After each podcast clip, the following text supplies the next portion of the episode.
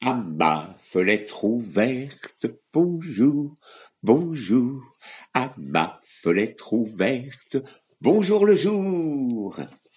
Il était une fois un roi qui aimait beaucoup la chasse. Et il faisait la chasse avec tellement d'ardeur que finalement, ben, il a dépassé tout le monde, il s'est retrouvé seul dans la forêt, il n'y avait plus personne autour de lui, et puis il a essayé d'en trouver son chemin, il était perdu dans cette forêt qu'il ne connaissait pas. Il y a une femme qui est passée, vieille femme qui hochait la tête, il lui a dit bonjour et il lui a dit écoutez, je suis perdu, est-ce que vous pourriez m'indiquer euh, comment retrouver le chemin euh, pour aller jusqu'à mon château? Je suis le roi de cette région. Et la femme lui a dit oui, je peux t'indiquer, mais il faut que tu me fasses une promesse. Si tu me la fais, je t'indiquerai le chemin, mais si tu refuses, eh bien tu resteras perdu dans la forêt et bientôt tu mourras. Oh, il a dit, quelle est cette promesse? J'ai une fille, une fille qui est très belle, qui mérite d'épouser un roi comme toi. Et si tu acceptes le mariage, je t'indiquerai le chemin. Il a accepté, ne pouvant rien faire d'autre. La sorcière l'a précédé, ils sont arrivés à la maison de la sorcière, et dans la pièce il y avait une cheminée avec les bûches qui flambaient, et assise, juste près de la cheminée, une jeune fille très belle, mais quand il a bien regardé ses yeux, il se sentait vraiment très très mal à l'aise. Bon, il avait fait la promesse. Le lendemain matin, il a monté la fille de la sorcière sur son cheval, et puis euh, il est revenu à son château après que la sorcière lui a indiqué le chemin. Et puis, euh, ben, il l'a épousée.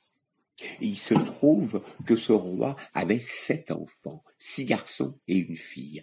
Bon, il avait peur pour ses enfants que la nouvelle reine soit mauvaise avec eux aussi. Il les avait fait partir immédiatement dans un château au centre de la forêt. Le problème, c'est que ce château lui-même n'en trouvait pas le chemin. Il fallait qu'il lance une pelote de laine qui se déroulait et qui arrivait jusqu'au château. C'est ce qu'il a fait en portant ses enfants et les laissant là. Les jours passaient, mais le roi, qui aimait beaucoup ses enfants, allait très souvent les voir.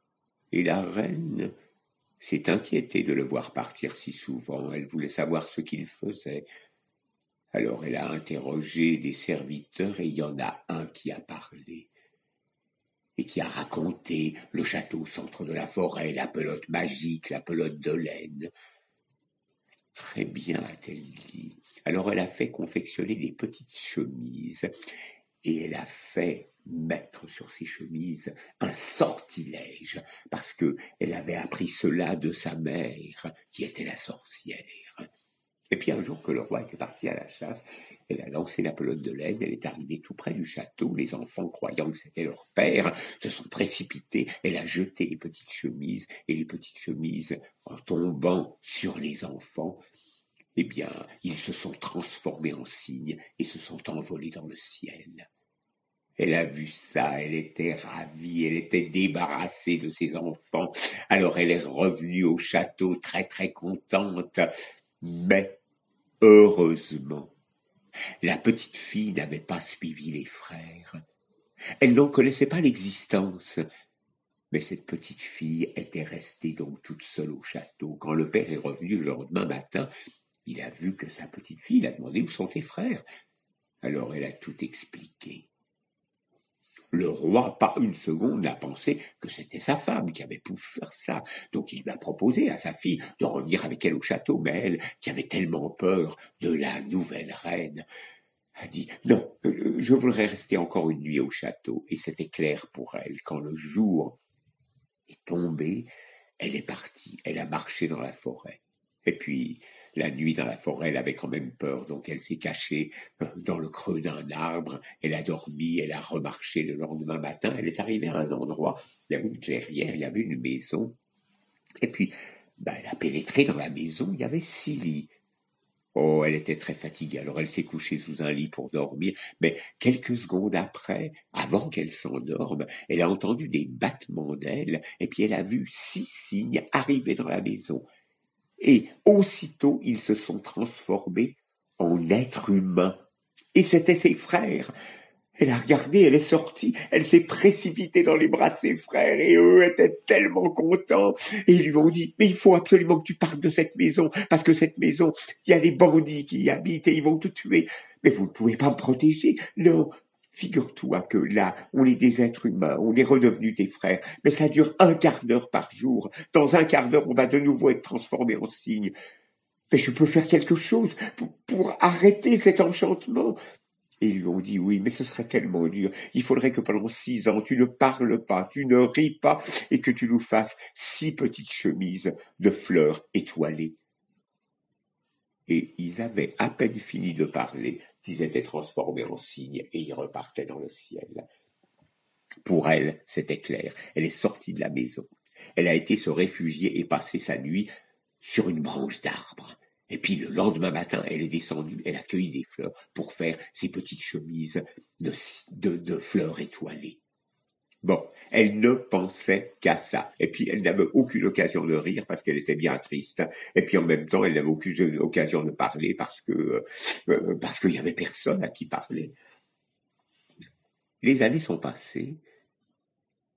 Et puis un jour, il y a un roi, un roi qui est parti à la chasse dans cette forêt, et puis il y a deux de ses serviteurs qui sont arrivés près de cet arbre. Ils ont vu la jeune fille, ils ont dit Qu'est-ce que tu fais là?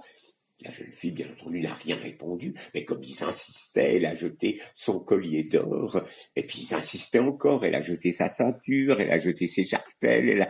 mais ils insistaient toujours, elle a juste gardé une petite chemise, et puis ils sont montés dans l'arbre, ils l'ont pris et ils l'ont conduit devant le roi. Le roi la regarder dans cette tenue toute simple, mais si belle, elle était vraiment magnifique. Alors, ben, il lui a mis son manteau pour pas qu'elle ait froid autour des épaules, et puis il a essayé de lui demander qui elle était, mais elle ne répondait rien. Alors, il l'a mis le lendemain sur son cheval, et puis ils sont rentrés au château. Il l'a fait, bien entendu, habiller, nettoyer, et il l'a fait asseoir à côté de lui pendant les repas. Et puis il la voyait circuler dans la journée, il la trouvait tellement agréable, avec tellement de grâce, avec tellement de gentillesse, son visage reflétait la bonté. Alors il a décidé de l'épouser, et il y a eu un grand mariage. La mère de ce roi détestait cette jeune fille, et surtout elle ne comprenait pas comment son fils avait pu épouser une femme muette. Et donc, Neuf mois plus tard, quand elle a eu son premier bébé, la mère est arrivée dans la chambre, a pris le bébé et puis a mis du sang sur les lèvres de la jeune femme pour faire croire qu'elle était une ogresse. Le lendemain matin, quand le roi s'est aperçu de ça, il n'a jamais voulu croire que sa femme était une ogresse. Et donc, neuf mois plus tard, quand ça s'est repassé, qu'elle a eu un deuxième enfant, la mère a fait exactement pareil. Elle a enlevé l'enfant et puis elle a mis du sang sur ses lèvres. Mais là non plus, le roi n'a jamais voulu croire que sa femme était une ogresse. Mais quand ça s'est passé pour la troisième fois, au troisième enfant, là, il n'y avait plus de solution. Il devait la faire passer en procès. Elle est passée en procès et donc on a décidé qu'elle devait mourir brûlée.